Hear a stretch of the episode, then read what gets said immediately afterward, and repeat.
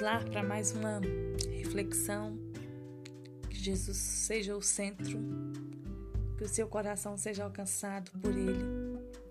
Eu quero dizer que nós temos hábitos de monitorar nosso comportamento e ignorar o nosso coração. Afinal de contas, você monitora o seu coração? No meu comportamento, não posso ultrapassar os meus limites sem que alguém venha e chame a minha atenção. Mas e o meu coração? Isso parece um pouco mais complicado, né? Jesus disse algo que ainda hoje tem grandes implicações, mas as coisas que saem da minha boca vêm do coração. E em seguida, pois do coração saem todos os maus pensamentos. O coração é um mistério. Na realidade, um profeta perguntou a respeito do coração. Jeremias 17:9. Quem é capaz de compreendê-lo? Né? Boa pergunta. Quem consegue compreender o coração? Pressupõe que ninguém pode entender o coração. Aqui eu concordo. E mesmo se puder compreendê-lo, com certeza não, poder, não poderíamos controlar. Esse é mais um motivo pelo qual precisamos aprender e a prestar atenção aos nossos sentimentos. E como atividade sísmicas de um vulcão adormecido, aquilo que você não sabe que existe pode te prejudicar gravemente. De repente, alguém pede o divórcio. De repente, as notas escolares de uma criança caem e a atitude dela muda. De repente, o tempo passa. Um passatempo inofensivo torna um hábito destrutivo. Vindas do nada, palavras devastas ferem a alma de uma pessoa querida de que nada desconfia. Todos nós já precisamos, já apreciamos a dor, já sentimos até que já causamos dor em alguém assim como Jesus previu, que tem origem nos segredos dos nossos corações, não será um segredo para sempre. Com o tempo, os sentimentos acabam chegando à nossa casa, o nosso trabalho, o nosso bairro. O coração se infiltra em cada conversa dita, a cada relacionamento. Nossa própria vida flui dele. Vivemos, educamos filhos, lideramos, nos identificamos, nos apaixonamos, confrontamos, reagimos, respondemos, instruímos, administramos, solucionamos problemas e amamos. E tudo isso provém do coração. Ele afeta a intensidade da nossa comunicação. Tem o potencial de enxergar a nossa sensibilidade ou indiferença. Cada área da nossa vida cruza com o que está acontecendo com o nosso coração. Todas as coisas passam por ele. Onde quer que esteja indo, tudo, tudo passa por ele. Precisamos de coragem para pedir o Pai Celestial para nos ajudar a cuidar do nosso coração, compreendê-lo, purificá-lo ele está ansioso para, para responder e nos mostrar como trocar os maus hábitos antigos do coração por novos melhores, que em tempos que com o tempo nos tornamos mais semelhantes ao seu filho. Nos próximos dias, vamos examinar este plano de leitura, quatro inimigos do coração que todos enfrentam.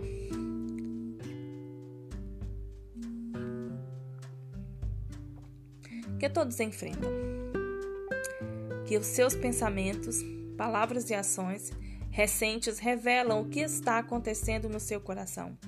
Peça também a opinião de alguém mais próximo de você. A palavra de Deus vai dizer em Mateus, que eu gosto muito dessa passagem de Mateus 15.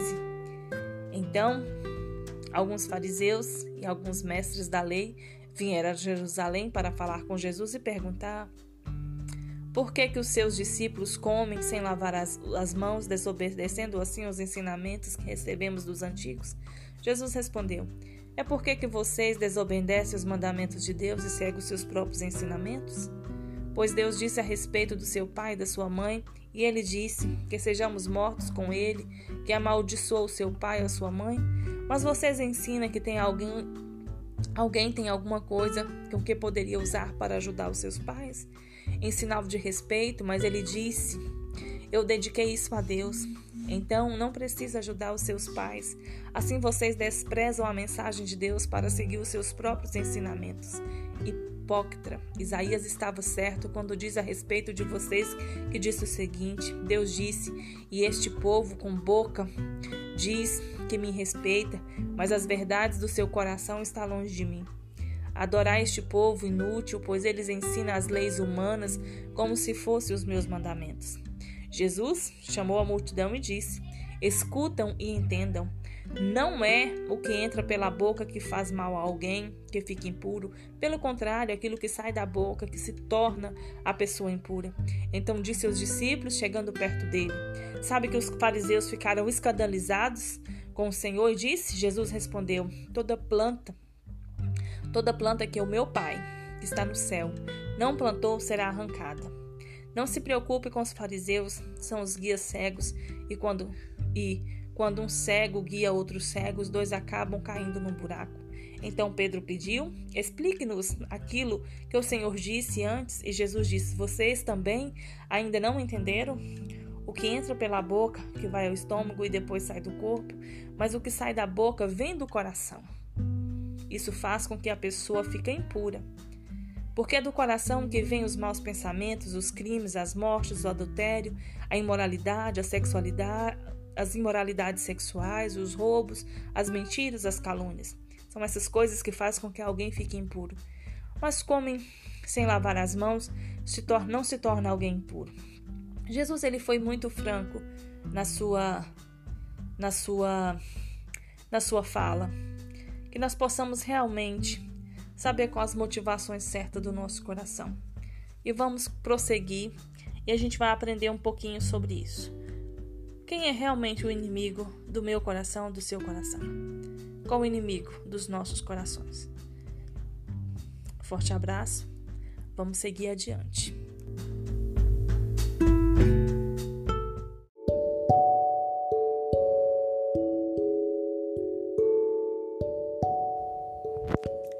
Olá, Jesus é bom e nós vamos seguir a nossa sequência de, de estudo sobre o inimigo do coração.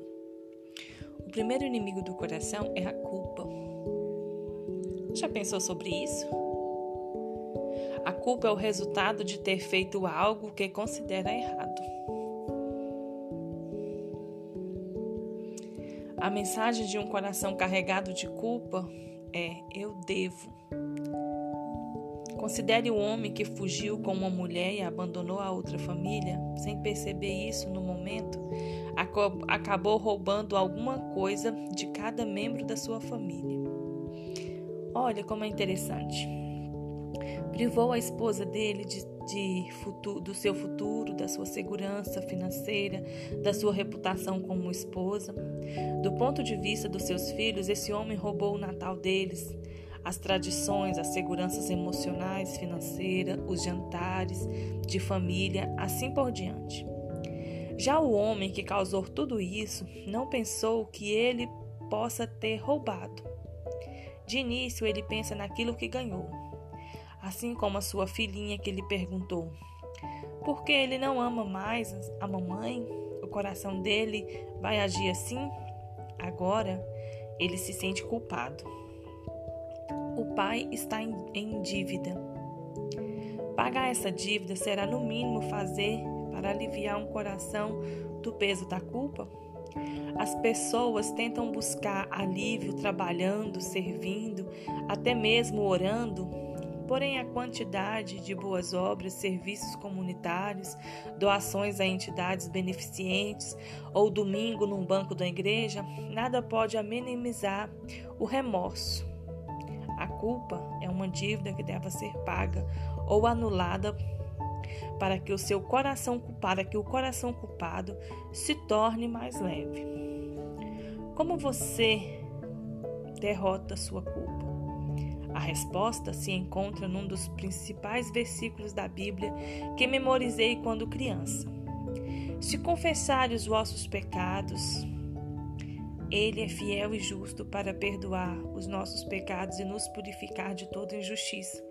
1 João 1:9. A confissão tem poder de quebrar o ciclo do pecado e, como a maioria dos medicamentos, funciona quando aplicado corretamente. A aplicação adequada acontece quando confessamos os nossos pecados, não apenas a Deus, mas também aqueles contra a quem pecamos, aquele a, a, a alguém a que nós causamos um dano. Em geral, uma pessoa culpada é re, reincidente.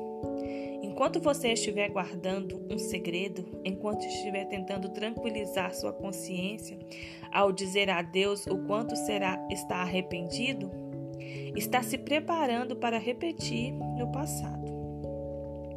No entanto, você começa a confessar os seus pecados, a pessoa contra você pecou, realmente você não voltará a cometer essas ofensas. Confesse tanto a Deus quanto aos outros. Você irá destruir esse inimigo do seu coração. Você está sentindo culpado por quê?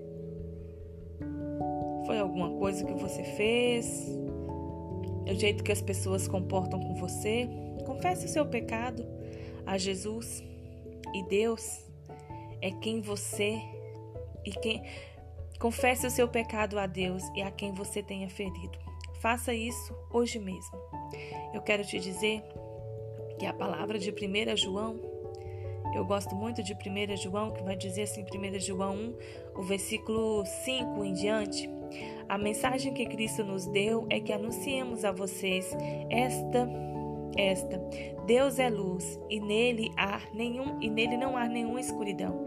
Portanto, dizemos que estamos unidos em Deus e ao mesmo tempo vivemos na escuridão. Então estamos mentindo com palavras e ações. Porém, vivemos na luz como Deus na luz está. Então, estamos unidos uns com os outros, e o sangue de Jesus, o seu Filho, nos limpa de todo o pecado. Se dissermos o que não temos pecados, estamos negando, e se não houver verdade em nós.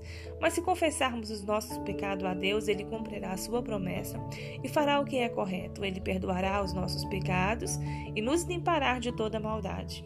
Se dizermos isso, não temos cometido pecado, fizemos a Deus um mentiroso e a sua mensagem não está em nós? Você já pensou sobre isso? É tão interessante que Tiago 5,16 vai dizer assim: confessai as vossas culpas uns aos outros para ser descurado. E a oração do justo pode muito em seus efeitos. Eu não sei o que tem carregado o seu coração, mas eu quero te dizer que Deus está te dando a oportunidade de hoje você entregar nos pés da cruz todo o espírito de culpa que te aprisiona. E seja livre que esse inimigo da culpa ele não tem mais poder na sua vida. Mas você tem que dar o passo de uh, o passo para a partida. A primeira partida ela tem que ser sua. Você tem que querer. Você tem que decidir hoje deixar realmente nos pés da cruz a culpa entregar para Jesus pedir ele perdão porque você não entendeu isso. E Ele é fiel e justo para poder te perdoar. E não deixa com que o espírito da culpa te aprisione para que você não viva aquilo que Deus sonhou para você. Então seja livre e recebam todas as bênçãos que o Pai tem preparado para você. Um forte abraço. Jesus Cristo é o nosso Senhor.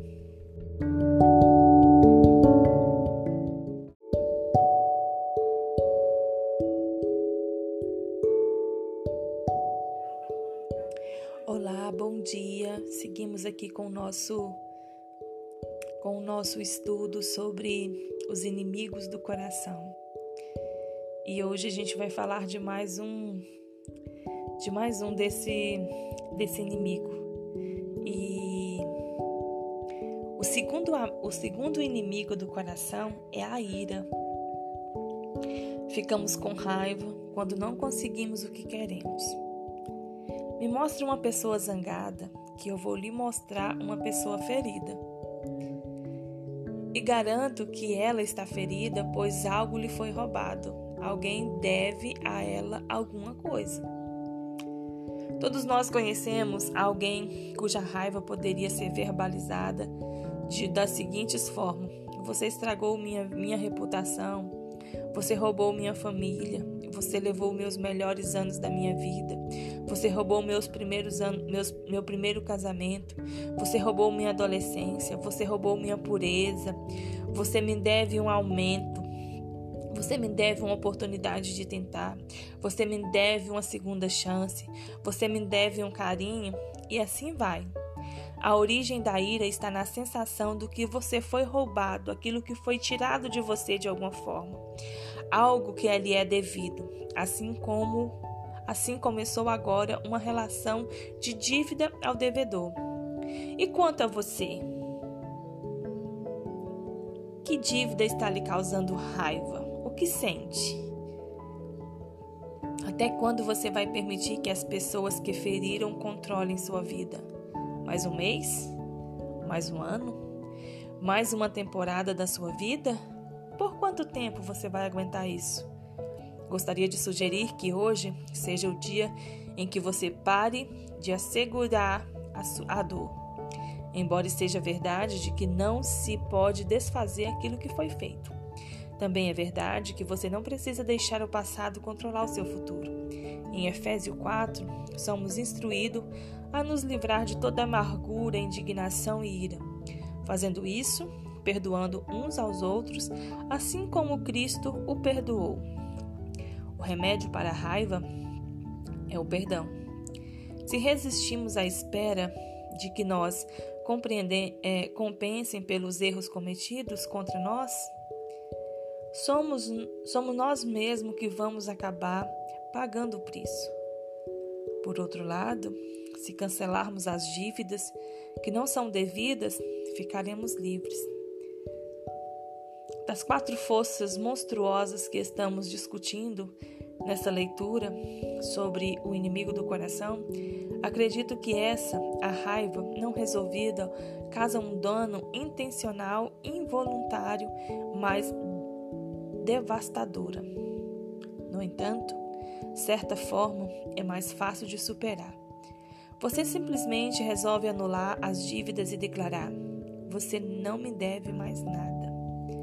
E vai ser difícil você chegar nisso, mas você quando você tem uma maturidade e você quer ser livre e você quer viver o potencial daquilo que você tem para poder viver, trazendo seu autoconhecimento, você vai conseguir. Esse procedimento de quantas etapas hoje mesmo um, eu quero te dizer, eu quero te dizer que hoje, identifique as pessoas com quem você está com raiva. Segundo, determine o que elas lhe devem. Se for possível, escreva num papel. Terceiro, cancele a dívida ao perdoar. Libere perdão. A quarta, não deixe a ira acumular novamente as suas emoções e te travar no mundo espiritual. Efésios 4, versículo 25 por diante vai dizer assim: Por isso não minta mais, que cada um diga a verdade para o seu irmão na fé, pois todos nós somos membros do corpo de Cristo. Se vocês ficarem com raiva, não deixe, não deixe que isso faça com que pequem e não fique diante, é, o dia inteiro com raiva. Não dê ao diabo a oportunidade para tentar vocês. Quem roubava, não roube mais. Porém, é, comece a trabalhar a fim de viver honestamente e poder ajudar os pobres. Não diga palavras que fazem mal aos outros, mas usem apenas palavras boas para ajudar os outros, crescer na fé, a conseguir que necessitam, para que as coisas que vocês dizem façam bem aos que ouvem. Não faça com que o Espírito Santo de Deus fique triste, pois o Espírito Santo é a marca de prosperidade de Deus colocada em vocês, a qual é a garantia de que chegará o dia em que Deus os libertará. Abandone toda amargura, todo ódio, toda raiva. Nada de gritarias, insultos, maldades, pelo contrário, sejam bons, atenciosos uns para com os outros. Perdoe uns aos outros, assim como Deus, por meio de Jesus Cristo, perdoou vocês. Olha que maravilha desse texto de, de Efésios. Faça isso. Seja livre. Não deixe que esse inimigo do coração, que é a raiva, a ira, ela vem te, te aprisionar. Mas que você hoje você possa entender que Jesus ele veio para poder te dar esse livramento. E o sacrifício da cruz ele te faz livre. E eu quero que você coloque sobre a cruz agora todos esses sentimentos. Eu quero que você mentalize bem. Você identificar quando começou, você descrever essas pessoas, você resolver perdoar e você resolver pagar essa dívida. Não deixe o diabo usar isso mais contra você. Que o seu coração venha receber a paz que excede todo o entendimento e o verdadeiro amor que lança fora todo medo. Que o Senhor Jesus os abençoe. Um forte abraço.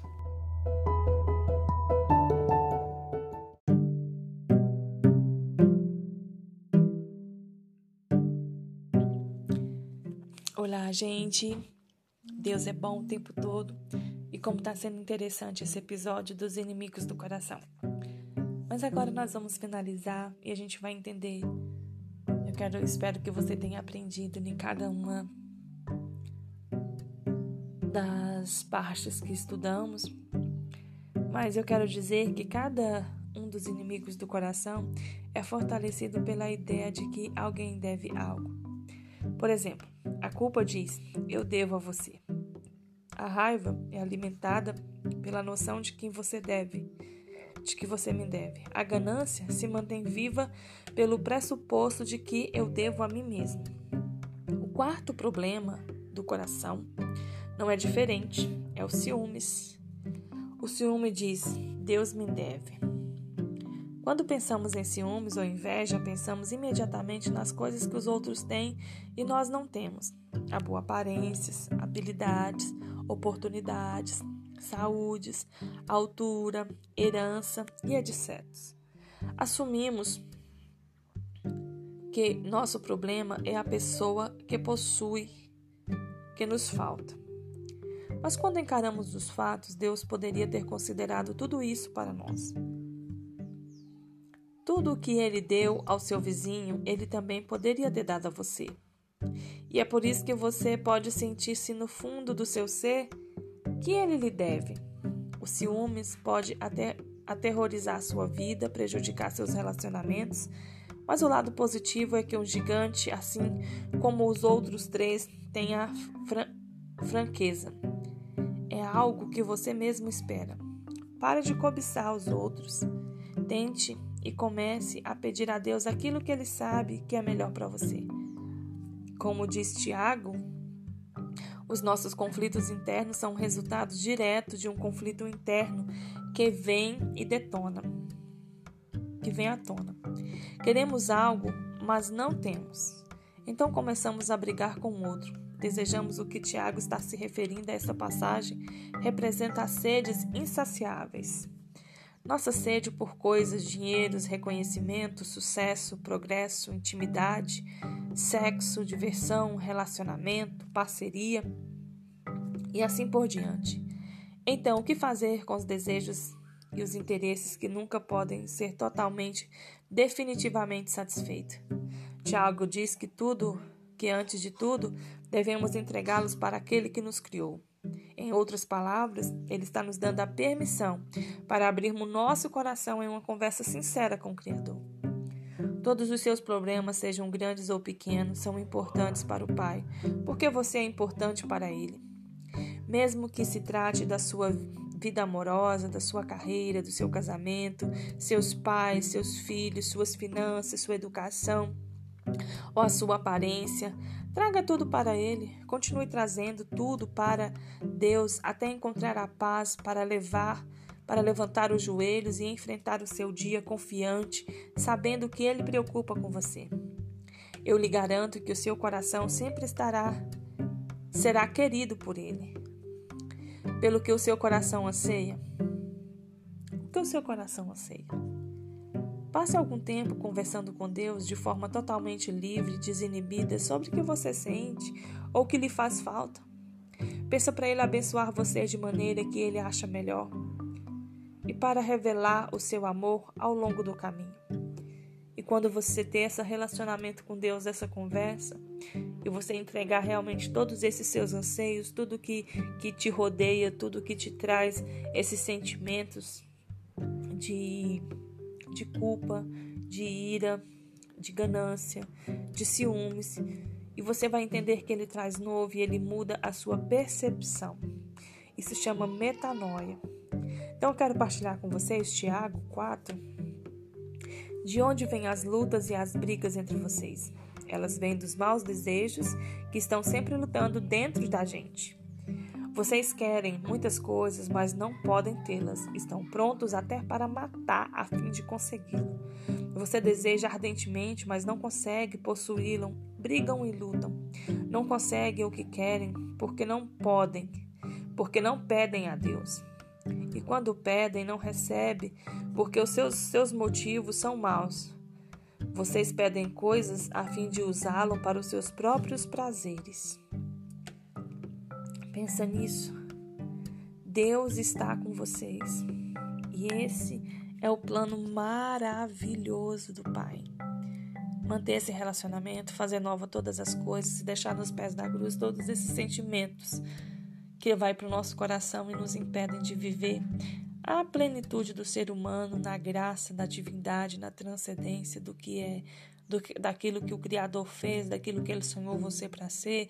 As motivações do seu coração sejam sempre a generosidade, sejam sempre a gratidão, seja sempre o elo entre você e o seu Criador e a importância de, de amar a Deus acima de todas as coisas e o próximo como a ti mesmo que essa, essa reflexão, que esses momentos de, de conversa, que esse, essa, essa fala, que, que sejam sempre boa, agradável.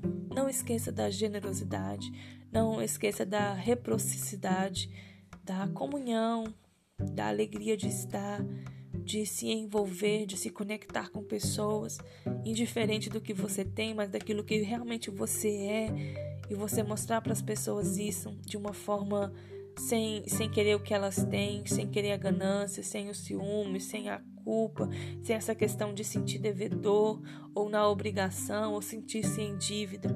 Deus ele faz novo todas as coisas. Se achegue-se a Ele, eu te convido a chegar a Ele. E eu quero deixar para você isso e dizer assim que foi muito bom esse esse episódio o inimigo do coração.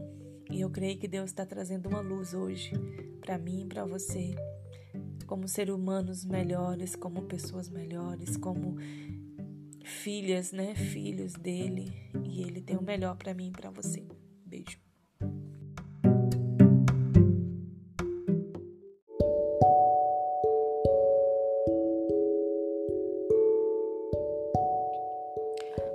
Vamos aqui seguindo nós falamos sobre os inimigos do coração e nós falamos da culpa, falamos da raiva e agora a gente vai para o terceiro inimigo do coração. E você sabe qual é? O terceiro inimigo do coração é a ganância.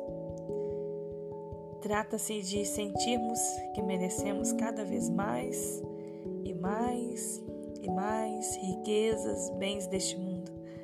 A ganância diz: eu devo a mim mesmo.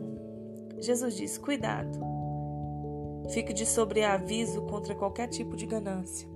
Por quê? Porque dos quatro sentimentos do coração estamos considerando a ganância a mais sutil. Ela pode fazer morada no seu coração e lá viver durante anos sem ser percebida. O coração desprotegido é altamente suscetível a essa doença. Essa doença debilitante é uma doença difícil de ser diagnosticada, especialmente de dar um diagnóstico sozinho. Jesus continuou revelando a mentira que alimenta toda ganância. A vida de um homem não consiste na quantidade dos seus bens. Mas será que as pessoas sabem disso? Será que elas realmente acreditam que a vida delas tem o mesmo valor daquilo que possuem? A resposta Não é assim. Não, nem todo mundo sabe disso. E sim, há aqueles que pensam que a vida consiste praticamente na soma dos seus bens. E muitos de nós hoje estamos inclinados para crer nisso, mais do que você possa imaginar. Depois de contar a parábola, Jesus deu a, sua definição às pessoas gananciosas. Alguém que armazena as coisas para si mesmo, mas não, mas não é rico em relação a Deus. Ser rico em relação a Deus, segundo a palavra de Jesus, é ser generoso com, os necessitados. Uma pessoa gananciosa é aquela que economiza com cuidado, mas não dá pouco aos outros.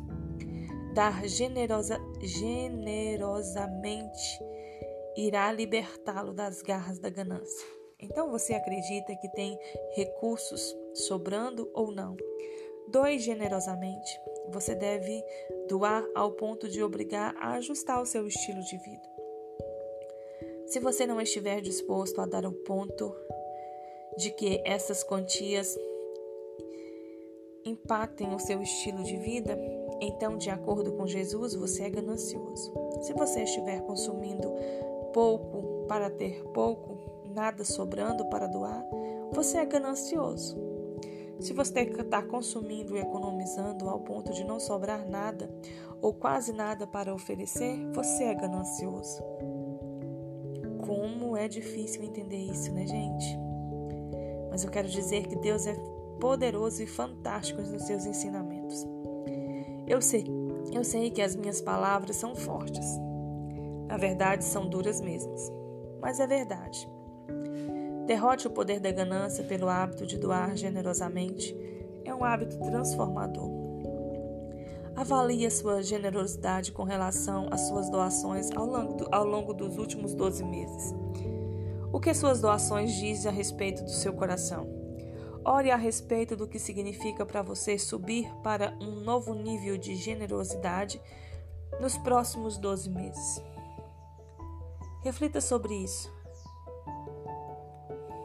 E eu quero partilhar com você a parábola que está em Lucas 12, no versículo 13. Diz assim: Um homem que estava no meio de uma multidão disse: Jesus, mestre, mande-me o meu irmão repartir comigo sua herança que o meu pai deixou. Jesus disse: O homem que nos deu o direito de julgar ou de repartir a propriedade entre vocês. E continuou dizendo a todos: Preste atenção, tenha cuidado com todo tipo de avareza, porque as verdadeiras vidas de uma pessoa não dependem das coisas que ela tem, mas do que sejam muitas. Jesus contou o seguinte parábola: As terras de um homem rico deu uma grande colheita. Então ele começou a pensar: Eu não tenho lugar para guardar toda essa colheita. O que vou fazer? Aí de repente, ah, já sei. E disse para si mesmo: Vou derrubar os meus depósitos de cereais, construir outros maiores, neles guardarei todas as minhas colheitas junto com tudo que tenho. Então darei a mim mesmo. Homem feliz, você tem tudo de bom que precisa para muitos anos. Agora, descanse, come, beba, alegre. Mas Deus lhe disse: Seu tolo, esta noite você vai morrer. E aí você ficará com tudo o que você guardou? Jesus concluiu: É isso que acontece com as pessoas que ajuntam riquezas para, para si mesmas, mas para Deus não são ricos. A riqueza maior que nós temos não está naquilo que é material. Eu quero te dizer que a riqueza maior que nós temos é aquela riqueza de termos algo espiritual. Porque a nossa vida aqui ela é só uma passagem e nós não sabemos o dia de amanhã. Então eu quero te dizer: guarda tesouros eternos. Use a generosidade e a gratidão como uma prática do seu viver. E você verás o que Deus vai fazer na sua vida e qual vai ser a real intenção do seu coração. E você vai entender que você é um ser humano muito melhor, mais realizado, mais compreensível e mais influente em todos os seus, nos seus campos de relacionamentos. Nunca esqueça você não vale o que você tem, você vale o que você é. Então, quem você é? Quem é você? Pense sobre isso, reflita sobre isso e não deixe este inimigo da ganância roubar a sua paz de espírito e te roubar de alcançar o reino dos céus. Um forte abraço.